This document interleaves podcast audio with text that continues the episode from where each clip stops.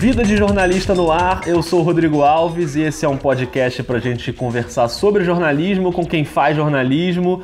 Hoje, para falar sobre uma cobertura que, obviamente, a gente até preferia que nem existisse, né? Que é a cobertura difícil, doída, do rompimento da barragem no Córrego do Feijão, em Brumadinho, na região metropolitana de Belo Horizonte. Uma tragédia ou um crime né, que aconteceu no dia 25 de janeiro e no momento dessa gravação já são mais de 180 mortes confirmadas e essa conta não para de crescer, são mais de 100 desaparecidos ainda. E para conversar sobre essa cobertura, a gente faz uma ligação direta com Minas Gerais, porque a convidada desse episódio é a Edilene Lopes, da Rádio Tatiaia, uma das jornalistas de rádio mais respeitadas e premiadas do país, com coberturas muito importantes na carreira, inclusive a tragédia de Mariana também, em 2015. A Edilene foi para Brumadinho no primeiro dia do rompimento e mais de um mês depois continua indo para lá também constantemente. Edilene, eu sei que você está numa pegada aí de trabalho muito forte, então queria te agradecer demais por tirar esse tempinho para a gente bater um papo e seja muito bem-vinda ao Vida de Jornalista. Eu que agradeço, Rodrigo, muito obrigada. Eu que te agradeço. Queria que a gente começasse o nosso papo, Edilene, justamente sobre Brumadinho, voltando até aquela sexta-feira, aquele 25 de janeiro ali 1h37 da tarde, que foi a hora que a barragem rompeu. Você lembra onde é que você estava e como é que você ficou sabendo ali do ocorrido?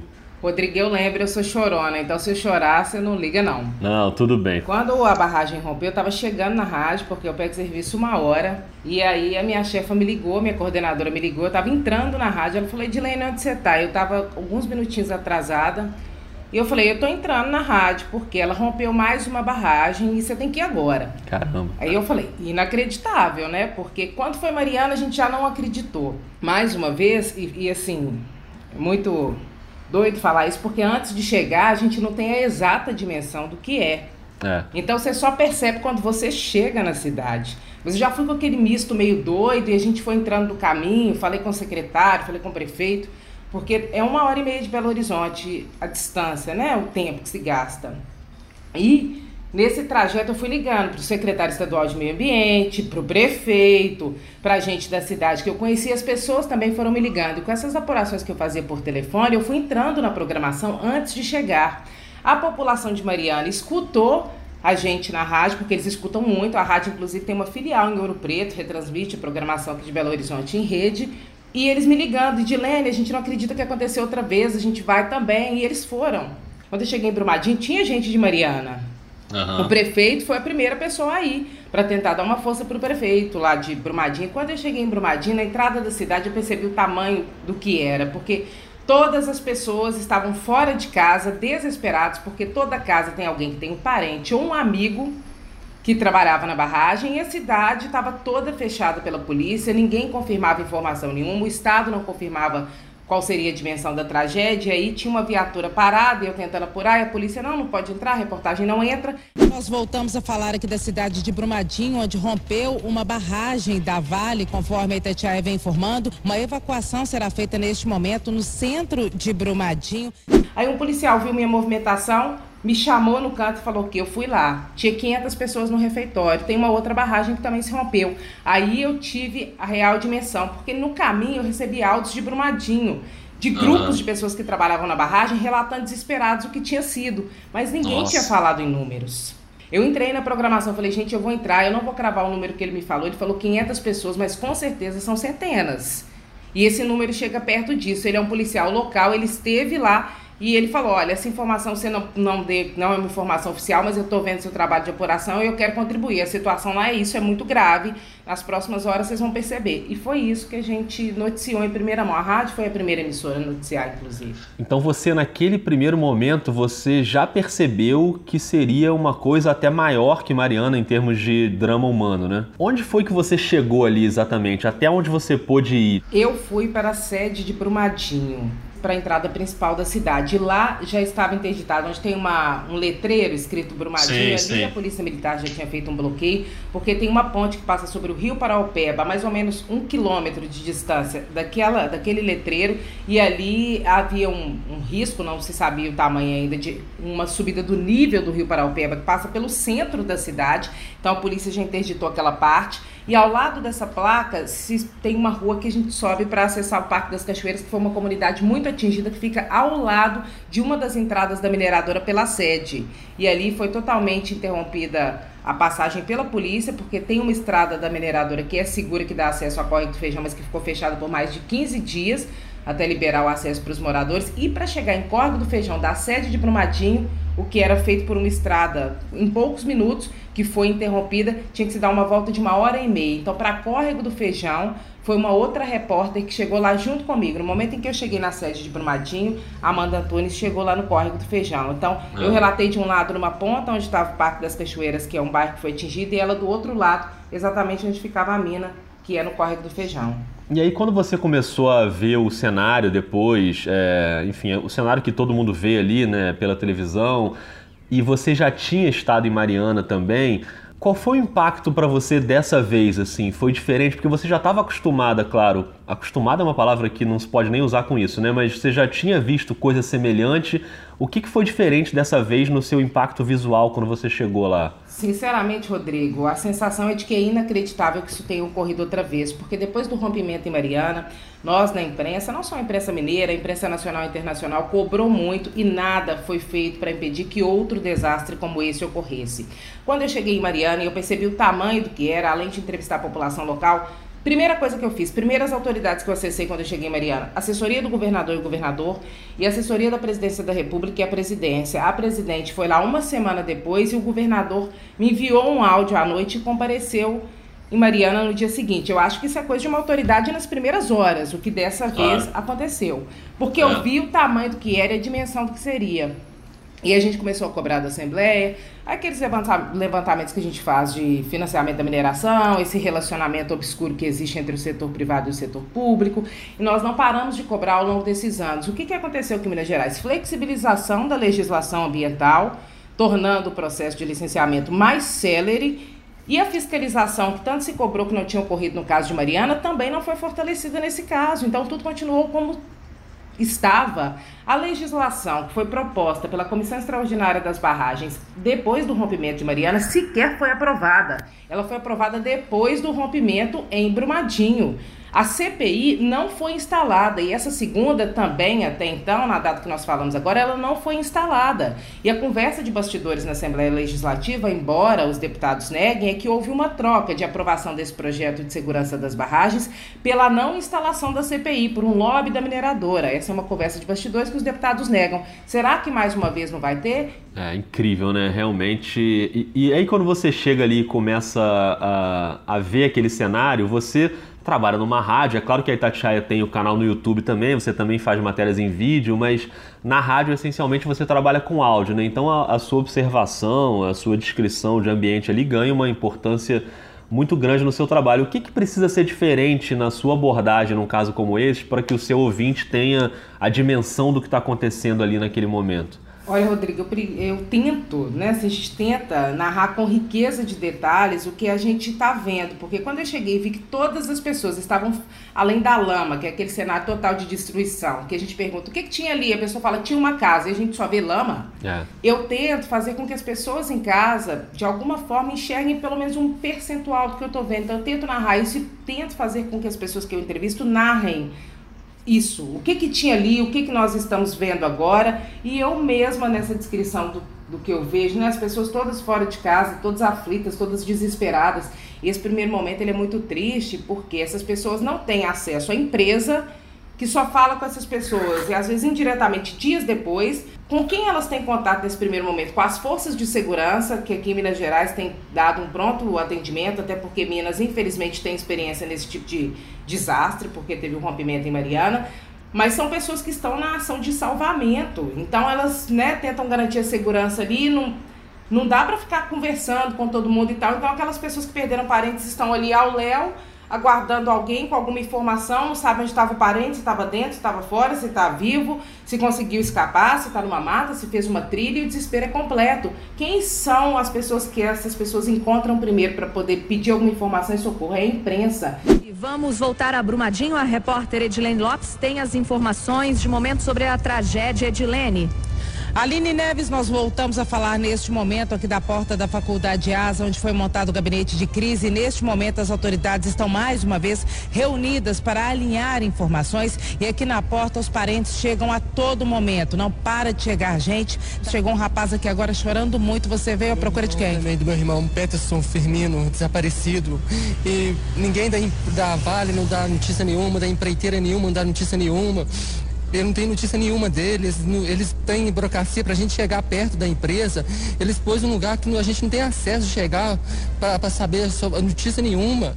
Então a gente lida nesse primeiro momento com o sentimento intenso de desespero dessas pessoas. Então acho que a fala delas por si só, as pessoas em casa entendem o que, que é um, um desespero completo, inimaginável que uma pessoa, uma família dessas vive. E como é que foi, e como é que é a sua abordagem nesse momento ali, nos, nas primeiras conversas ali com, com parentes, pessoas que estavam ainda buscando informação né, sobre familiares, não sabiam ainda direito o que tinha acontecido.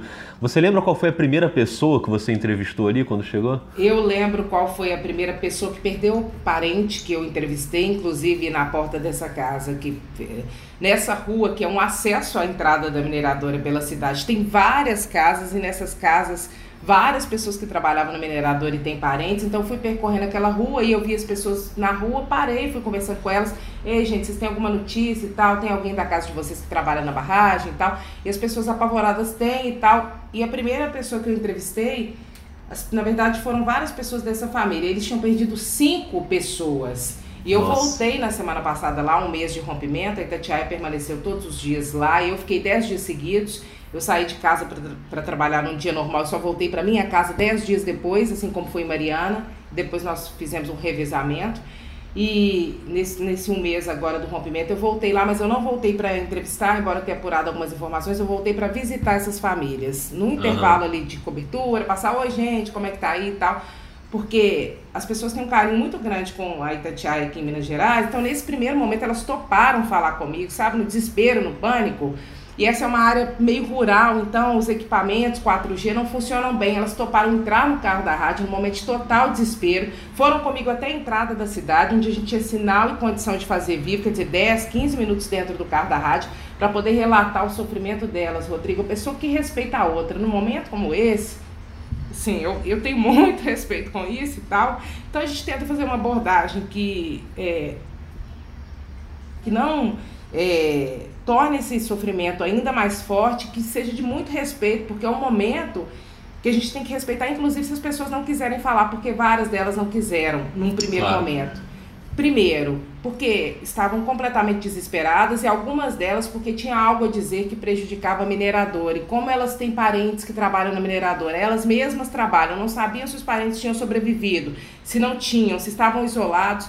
Então, é um momento de muito medo que a gente tem que respeitar. Não quer falar, pode estar chorando, pode ser aquela sonora que vai exprimir tudo que o momento tem a dizer, mas se a pessoa não quiser, a gente não deve insistir. Então, essa é uma postura que eu, eu procuro adotar nessa em todas as outras situações. É, impressionante, né? Isso é uma, uma relação difícil ali, né, nesse primeiro momento. E naquele primeiro dia você falou que ficou. Né, você falou que ficou 10 dias seguidos, né? No primeiro dia você lembra quantas horas você trabalhou, quanto tempo você ficou no ar, como é que foi? Lembro, eu cheguei é, uma, uma e meia, mais ou menos, a gente saiu da rádio, eu cheguei em Brumadinho, porque a gente teve que dar uma volta muito grande, que eles fecharam, inclusive o acesso à estrada principal de acesso à cidade, porque não sabia quanto de lama ia descer, tanto que ia transbordar e tal. Então a gente teve que pegar um acesso alternativo. Eu cheguei lá por volta das três da tarde e eu, eu fui dormir nesse dia, eram quase quatro da manhã. Levantei às 5 e meia, porque o nosso jornal começa às 6 e 30 então às 6 tem que estar a postos para fazer vivo. Fiz vivo durante a madrugada. E a partir desse dia, nos 10 dias que eu fiquei lá, todos eles, eu acordei às 5 da manhã e comecei a entrar na programação a partir das 6 e 30 E o dia que a gente terminou mais cedo, assim, que eu mais cedo recolhi para descansar foi meia-noite, uma da manhã. Então a média, quatro horas, três horas por dia de sono. E nesses dias você dormia onde lá? Onde você ficava? Como nós fomos a primeira equipe a chegar, porque a cidade lotou de um dia para o outro, hotéis Sim. lotou tudo. Inclusive, vários conhecidos nossos lá em Brumadinho, da rádio mesmo, fontes ofereceram sítios para a gente poder ficar e hospedar alguém mais da imprensa ou Cruz Vermelha, quem chegasse, mas a rádio conseguiu ficar hospedada num hotel na entrada da cidade, que também é um hotel que tem um restaurante, é bem grande, bem movimentado. Então a gente ficou nesse local, perto da sede, é, pertinho da entrada da sede de Brumadinho. Nós ficamos lá por dez dias seguidos, por mais, né? Uhum. Eu fiquei sim, por dez dias numa primeira leva. E, e aí você citou essas entrevistas super difíceis ali no primeiro dia, né? Que até as pessoas se prestaram a, a te acompanhar até o carro para ter uma condição técnica ali de de falar com mais clareza. E depois, ao longo da cobertura, você lembra de outros momentos em que você teve passagens marcantes ali, coisas que te tocaram é, em, em, relação a conversar com famílias, a conversar com bombeiros, enfim, pessoas que estão ali ou trabalhando ou vivendo aquele drama ali de, de ter perdido parentes. Você lembra de algum, de algum outro momento que tenha te marcado mais? Rodrigo, no primeiro dia após o rompimento, que foi no nosso segundo, no nosso primeiro jornal ao vivo depois do rompimento da barragem, que é o Jornal da Manhã, com o carro-chefe da emissora aqui, as pessoas acompanhando, que a imprensa toda estava lá. Então a gente teve esse primeiro contato com muitas das famílias que elas iam lá pedir socorro. Então a gente ao vivo no jornal chegava a gente chorando e chorando muito.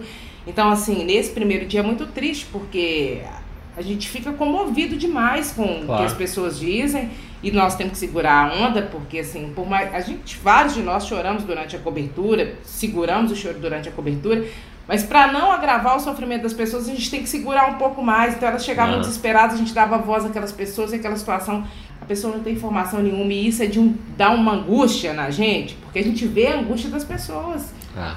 E elas têm nos primeiros dias uma expectativa de que os parentes estejam vivos. Sim, e sim. isso também é, é algo terrível, né? O nome do senhor todo qual é? Francisco Adalberto Silva. Seu Francisco, o senhor perdeu quem no rompimento dessa barragem? Perdi meu filho e meu sobrinho. Na camisa do senhor com a foto dos dois está escrito 0,1% de chance, 99,9% de fé. Qual é a expectativa do senhor nesse momento, um mês depois do rompimento? O ser humano, a gente tem uma mania de falar que a esperança é a última que morre. Então a gente segue nessa esperança, nesse 1%, de repente eles aparecer. A gente sabe que isso é impossível, porque a gente que acompanhou lá, a gente que foi lá, viu que como que é a situação da lama lá. A gente sabe que um ser humano não tem como ele estar vivo ali debaixo. Mas essa esperança ainda continua. Enquanto a gente não, não encontrar o corpo deles, a gente vai continuar com essa esperança. Quando vem a confirmação e a gente acompanha naqueles momentos todos, isso é triste demais. E é muito indignante perceber que as autoridades não dão respostas à altura. No primeiro momento, a gente já faz todas as perguntas que seriam feitas nos próximos dias. Por exemplo, Polícia Civil, desde os primeiros dias, sendo questionado se, se expedir ou pedir à Justiça é, autorização de algum mandado de prisão. No fim das contas, quem coordenou essa operação foi o Ministério Público. E a gente cobrando por que, que a Polícia Civil está investigando diretamente o caso, não foi quem deu essa pronta resposta, não foi quem pediu quem fez esse pedido, sabe? E o prefeito não estava na cidade, ele estava viajando de férias. Uhum. Diz que só conseguiu o voo ao meio-dia do dia seguinte, 24 horas depois do rompimento. A cidade veio abaixo. Tem gente que contrata um jato, sei lá, qualquer coisa. Ah, tô com criança, tô com família, tudo bem. Sua família fica, sua esposa fica, tem um outro adulto responsável, o prefeito tem que comparecer. Não, a prefeitura não tem nenhuma responsabilidade, nenhuma, nenhuma, nenhuma, nenhuma. Nós não liberamos nenhuma licença. O prefeito de Mariana chegou a Brumadinho antes do prefeito de Brumadinho. Dizer, por exemplo, ah, esse não é o momento de buscar culpados. Não tem, não é o momento de buscar culpados. A partir do momento que acontece um, desastre como esse, tantas vidas foram perdidas, o primeiro momento é o momento de buscar os responsáveis e de puni-los o que deve ocorrer simultaneamente as operações de resgate. Não tem etapas para isso. É, e, e, respostas como aquela da sirene, né? Que a sirene não tocou porque foi engolida pela lama. E o problema da sirene, é que a sirene que ia tocar foi engolfada pelo. Uh, que foi engolfada pela queda da barragem antes que ela pudesse tocar. Isso. Você está super acostumada com coberturas políticas e a confrontar políticos, mas eu imagino que tenha sido difícil ali, né? Você ter, ter que ficar em cima para arrancar essas respostas ali, né? E saber que as pessoas não estão muitas vezes dando as respostas respostas verdadeiras, né? Porque nesse caso da sirene, por exemplo, depois apurou-se que as sirenes ficaram intactas. É. Na verdade, elas não foram levadas pela lama. Ou seja, essa foi uma primeira resposta dada num primeiro momento, sem, a princípio, pelo que se sabe, a mínima apuração, né? Ah, vamos responder. Agora, uma tragédia como essa também, Dilene, desperta uma nas pessoas um sentimento de solidariedade ali. Então a gente viu muita gente ajudando, muitos voluntários em Brumadinho, como tinha sido em Mariana também, gente disposta a ajudar as famílias e, e até ajudar bombeiros, os próprios jornalistas. Eu até queria que você falasse sobre uma matéria que eu vi que você colocou no ar, em vídeo até, com o seu Valmir, que foi aquele, aquela espécie de anjo da guarda ali dos jornalistas. Você até se emocionou ali com ele. Olha, Rodrigo, eu sou chorona, né? Então eu chorei no vídeo, eu choro aqui, eu choro por toda parte. Seu Valmir, no primeiro dia após o rompimento, a gente ficou ali em frente à faculdade, ali tem uma grande rotatória, que nela depois foi montada uma tenda, foram ligados pontos de energia, porque era a estrutura mais ou menos básica que a gente precisava. Foi colocado um banheiro químico e tal. Mas no primeiro dia no segundo, nós ficamos naquela rotatória o dia inteiro, de 6 da manhã até a hora do sol se pôr no sol. Vários de nós tivemos insolação. Eu, por exemplo, tive. Porque Caramba. não tinha nenhum lugar coberto pra gente ficar. No primeiro dia, a gente chegou lá de tarde, ficamos em campo o tempo inteiro e no segundo dia já fomos para a porta daquele QG que foi onde a polícia e os bombeiros disseram que teriam as entrevistas coletivas e tudo. Eu tô sentadinha no chão lá, já com fome, com vontade de ir no banheiro, igual todo mundo, porque a gente não tinha estrutura nenhuma. Chegou um senhor olhando a gente assim, todos nós estávamos sentados na grama da rotatória. Quem que é Edilene Lopes? Aí eu falei, sou eu, né? Aí ele falou, tô te procurando. Aí eu falei, ah, é, achei que era algum. Ele tava com uma carinha muito boa, mas achei que era algum parente, algum querendo dar uma entrevista, porque todo momento chegam pessoas que escutam a gente e vão lá em busca de ajuda. Aí ele falou assim: Você já tomou café da manhã hoje? Aí eu falei: Não, porque a gente saía muito cedo da pousada, o café era às sete, então nenhum dia a gente tomou café da manhã na pousada. A gente saía cinco e meia uhum. e pronto, e rua, e ninguém lembra de comer, e a gente não quer nem saber, a gente quer trazer as informações, apurar, ajudar, enfim. Aí ele falou comigo, eu trouxe um lanchinho pra você. Eu falei, ah, beleza, obrigado e tal. Foi no carro e voltou com 20 garrafas de água mineral, todas geladas, assim, caixas de isopor, uva, maçã, barrinha de cereal, sanduíche e tal. Dava pra empresa inteira, nós todos nos alimentamos Nossa. com o que ele levou. Aí ele falou, vou te contar uma história. Eu sou ouvinte da Rádio Tatiai, sou seu ouvinte. Eu vim de, do sul do Brasil com os meus pais, a gente estava viajando de férias, nós fomos de carro, os pais deles são velhinhos. Eu vim com eles e eu vim te escutando. A primeira notícia do rompimento da barragem que eu escutei foi com você. E eu pensei, será em que condições a imprensa está lá? Será como é que ela está? Eu preciso ajudar um pouco. E ele foi lá no outro dia de manhã e desde então, ele não abandonou a gente nem um dia. Eu voltei lá para cobrir o mês da tragédia. Quem que apareceu?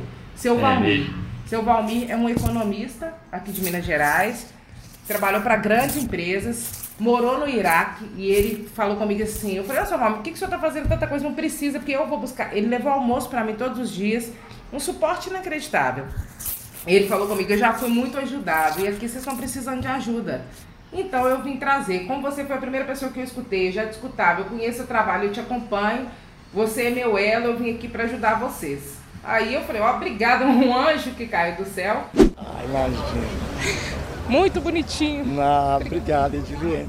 E você pode ter certeza, durante o tempo que vocês estiverem aqui, eu vou estar porque isso é um dever de cidadão e como ser humano, é com muito prazer, é um privilégio dar um pouquinho de mim para a estrutura que vocês têm aqui. E realmente voluntariado até nesse nível, porque a cidade ficou cheia de voluntários, várias pessoas que não puderam ajudar tentaram ajudar muito, ajudaram bastante, mas não ajudaram tanto que queriam por causa de uma questão de logística.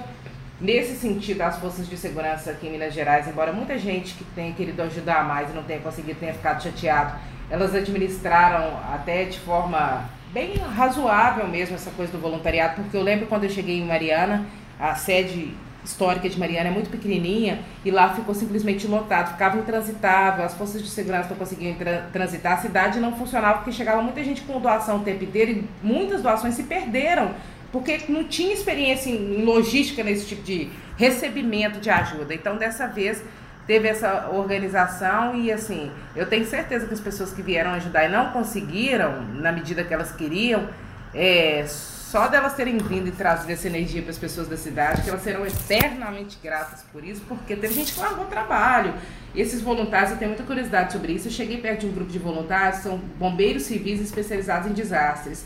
Em algum momento eles foram dispensados. Ah, os bombeiros falaram, ah, a zona quente é perigosa, a gente não pode perder ninguém. O funcionário público ele é coberto pelos benefícios ah. do Estado, então a gente não pode deixar vocês entrarem e tal. Eles foram embora, tinha bombeiro civil chorando na porta do gabinete de crise. Eu perguntei, gente, como é que é o voluntariado e o trabalho de vocês? Vocês podem sair assim? Porque eu não posso sair assim do meu trabalho, né? Eles disseram, a gente pede férias, a gente usa folga, a gente faz qualquer coisa para vir ajudar. Ou seja, muita gente alterou a própria rotina para poder levar um pouco de solidariedade. Né? É impressionante, né? E a história do seu Valmir mostra também como a rádio cria um vínculo com as pessoas, né? Que a pessoa se sente íntima de você ali, né? Você tá na vida da pessoa o tempo inteiro, então cria essa esse vínculo assim que é muito impressionante. E sobre esse vínculo também, você usou muito durante a cobertura e continua usando o seu Instagram, né, para mostrar a rotina ali, para até para ampliar a sua cobertura jornalística, fazendo ou stories ou transmissão ao vivo, é, mostrando ali o que estava acontecendo. Quanto essa ferramenta também te ajudou, assim? Ô, Rodrigo, me ajudou muito. Eu tenho um pouco dessa pegada aí, que é a sua especialidade, que é mostrar os bastidores da nossa profissão, porque muita gente escuta, vê e lê a gente, mas é difícil mesmo tentar ampliar o suficiente para que as pessoas vejam da forma como a gente vê. Então eu tento fazer isso um pouco usando minhas redes sociais e a rádio também fez isso bastante. A equipe de redes sociais da rádio foi em alguns dias registrou esses momentos de bastidores. E eu acho que é importante que as pessoas saibam como que funciona o, nosso trabalho, como que é o entorno, como que é o contexto. Eu sinto um pouco de necessidade de mostrar os bastidores para elas, assim como eu tenho curiosidade em relação aos bastidores de várias profissões e eu posso acessar esses bastidores, porque faz parte do nosso trabalho também relatar os bastidores de outras profissões, mas não o nosso necessariamente que é, é o que você faz super bem. Inclusive, muito legal estar tá participando assim. Que bom. Eu tentei fazer isso, ampliar um pouquinho dos bastidores. Eu sempre tento fazer, dar um pouquinho de bastidores da notícia para quem está lá do outro lado, até porque no rádio a gente tem esse vínculo muito forte com as pessoas mesmo que não nos veem, mas elas têm curiosidade de ver como nós somos, o ambiente de trabalho, que varia muito, né? Cada dia é um. E aí eu tento fazer um pouquinho. É, e aí ali o ouvinte podia ver você fazendo coisas que na matéria ele não percebe, né? Que é você escrevendo, editando a matéria ali dentro do carro, indo de um lugar para o outro, com o notebook ali no colo. É muita loucura, é muito frenético, a gente lida com imprevistos que as pessoas não fazem ideia. Nós, por exemplo, que dependemos muito de TV e rádio, de internet para fazer transmissão ao vivo, em pontos como esses do rompimento da barragem, que são áreas rurais, o sinal é muito fraco. Então, quando a gente entra dando alguma notícia, às vezes é uma luta para ter um sinal, um ponto de estabilidade ali, um local que você conseguisse transmitir. Às vezes você está vendo algo que você quer transmitir ao vivo, mas você não tem condição técnica embora tenha todos os equipamentos, em função de não ter sinal de internet disponível naquele ponto mesmo. Então é muita muita correria, né? Que eu acho que muitas vezes as pessoas nem imaginam que seja. Eu acho legal a gente tentar mostrar um pouquinho. Eu tô conversando com você aqui, atrás de mim tem um segundo laptop que eu praticamente perdi ele em Mariana. É exatamente igual a esse que eu tô usando uhum. agora, que é o modelo mais novo. Mas na correria a gente pega, eu pegava o meu computador pela tela. Assim, Nossa. corre, tem uma fonte ali dando entrevista, porque entrevista a todo momento nessas coberturas. Nos primeiros dias, ah, chega o presidente, chega o governador, chega um parente de uma vítima, chega um representante da empresa, chega, sei lá, algum representante da comunidade internacional, chega muita gente, então é uma entrevista atrás da outra, é uma correria. Você pega equipamento correndo, você cai, você tropeça. É uma verdadeira loucura, né? Nossa, imagino. Agora, Edilene, com a cobertura em Brumadinho e a de Mariana também, o que, que você tira de lição como jornalista para o teu ofício? Assim? Eu já vi você falando muito sobre empatia, Acho que até era um vídeo em que você falava sobre racismo também, acho que era o Dia da Consciência Negra, se não me engano, e, e, o fato de você ser uma mulher negra, você diz isso, né? Que obviamente o caminho é mais difícil. E em coberturas como essa, eu acho que se colocar no lugar do outro, é, imagino que seja uma coisa fundamental, né? Assim, o que que, que, que você tira dessa cobertura que ainda está em andamento e da cobertura anterior de Mariana? Ó, oh, Rodrigo, é, isso que eu acho que é uma coisa que é, não só para a profissão, é uma coisa para a vida. Eu acho que se colocar no lugar do outro é assim fundamental para qualquer coisa que se vá fazer. E numa cobertura jornalística, isso é essencial. Que é aquilo que eu falo, você vê uma pessoa no extremo sofrimento, a pessoa está chorando, talvez ela tenha algo que vai te dizer que vai impactar todo mundo que está em casa, que tem uma eficiência gigante para essa cobertura, para mostrar gente, olha o tamanho desse sofrimento, olha o que isso causou. Mas às vezes o melhor a se fazer é não abordar essa pessoa, porque você aumenta o sofrimento dela, as pessoas têm que viver os momentos dela, sabe? E eu acho que eu, eu tenho muito, muito isso, assim. Às vezes a pessoa fala, nossa, olha a sonora, você não vai pegar. Eu falei, gente, esse é o nosso trabalho. A gente tem que relatar, reportar o que está acontecendo. Mas isso de forma nenhuma pode ferir o direito, o momento de nenhum entrevistado nosso, seja ele quem for. Mesmo quando eu não estou numa situação como essa, que é né, uma situação de extremo sofrimento, as pessoas são vítimas. Quando eu vou entrevistar alguém que cometeu um crime, por exemplo, essa pessoa também deve ser respeitada. Todos devem ser respeitados. Nosso papel é re reportar e nosso limite ele tem que ser bem claro. Nós não devemos ferir o espaço das pessoas, o sentimento das pessoas. Tem que se ter muito cuidado nesse momento, porque às vezes você fica afoito por fazer um material bom, uma matéria boa, uma matéria excelente, só que eu acho que aí o respeito pelas pessoas ele vem em primeiro lugar. Eu, por exemplo, já tive em porta de hospital fazendo matéria, por exemplo, aguardando vítima de desastre chegar e chega alguém todo, sei lá, quebrado, ensanguentado. Uma vez eu estava na porta de um hospital, chegou um açougueiro que tinha machucado muito e ele foi levado por um vizinho de carro.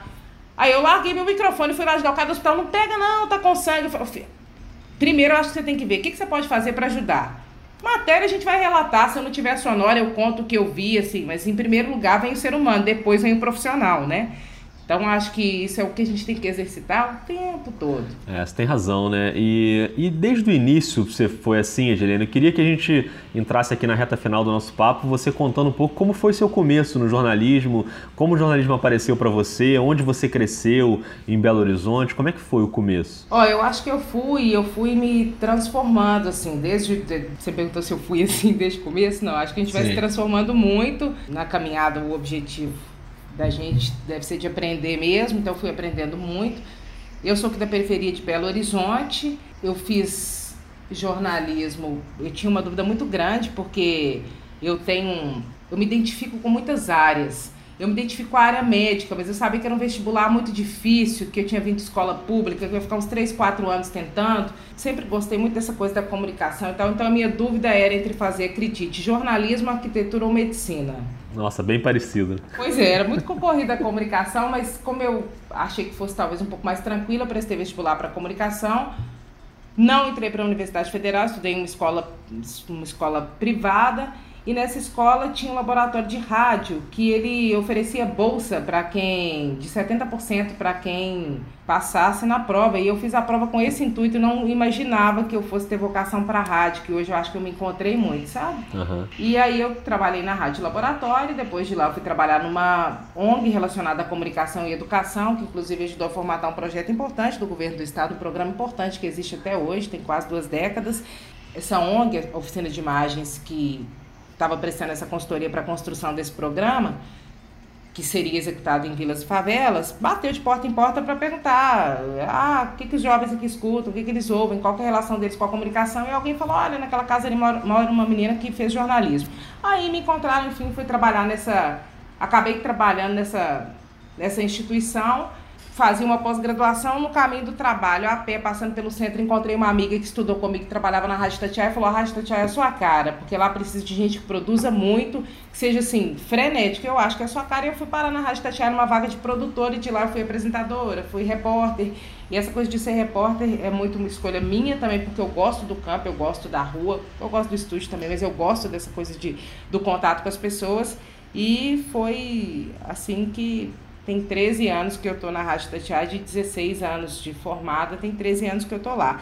E quando você diz que pergunta o que eu aprendi nessas coberturas assim, na cobertura de Mariana eu fiquei muito impressionada porque nós, principalmente mulheres, quando a gente esquece qualquer coisa em casa, ah, saí, esqueci minha necessidade, ah, o batom ficou para trás, ah, o blush, ah, a gente fala, ai, não acredito que esqueci. E dá aquele mau humor, o que, que acontece quando rompe uma barragem, essas famílias, elas perdem tudo ficaram para trás seus documentos, seu cartão de crédito, seu dinheiro, seus móveis, as fotos que você gostava, sua casa, algum parente seu. Então eu voltei dessa cobertura, muito assim, às vezes são coisas pequenas que a gente acredita que façam falta. Quando de repente você pode perder tudo, que era uma sensação que eu tinha muito depois de cobertura de acidente também. A pessoa sai da casa para trabalhar, tá saudável, tem plano, vai fazer isso hoje, amanhã, daqui dois anos e tal, e de repente ela some, não tá doente nem nada. Então eu acho que serve para a gente aprender qual valor a gente deve dar para qual, para qual coisa, né? E tem uma coisa que eu nunca vou entender como as pessoas têm responsabilidade em relação à vida das outras e elas não se importam com isso, sabe? Porque essas comunidades todas corriam muito risco e ninguém assim que deveria se importar se importou. É, mas fica muito claro esse seu olhar indignado, né, do em relação a, a pessoas que têm o poder na mão e, e que nem sempre fazem o que deve ser feito e por outro lado um olhar sensível para pessoas que sofrem com isso, né? Acho que esse essa cobertura deixa isso bem claro e acho que esses seus 16 anos aí também e todo esse aprendizado que você foi acumulando, acho que hoje quando você olha para trás e você vê que todas as coberturas que você já fez e prêmios que você ganhou, você já ganhou o troféu Mulher Imprensa, que é um prêmio nacional do, do portal da imprensa que é bem relevante. Acho que tá valendo a pena essa caminhada, né, Edilene?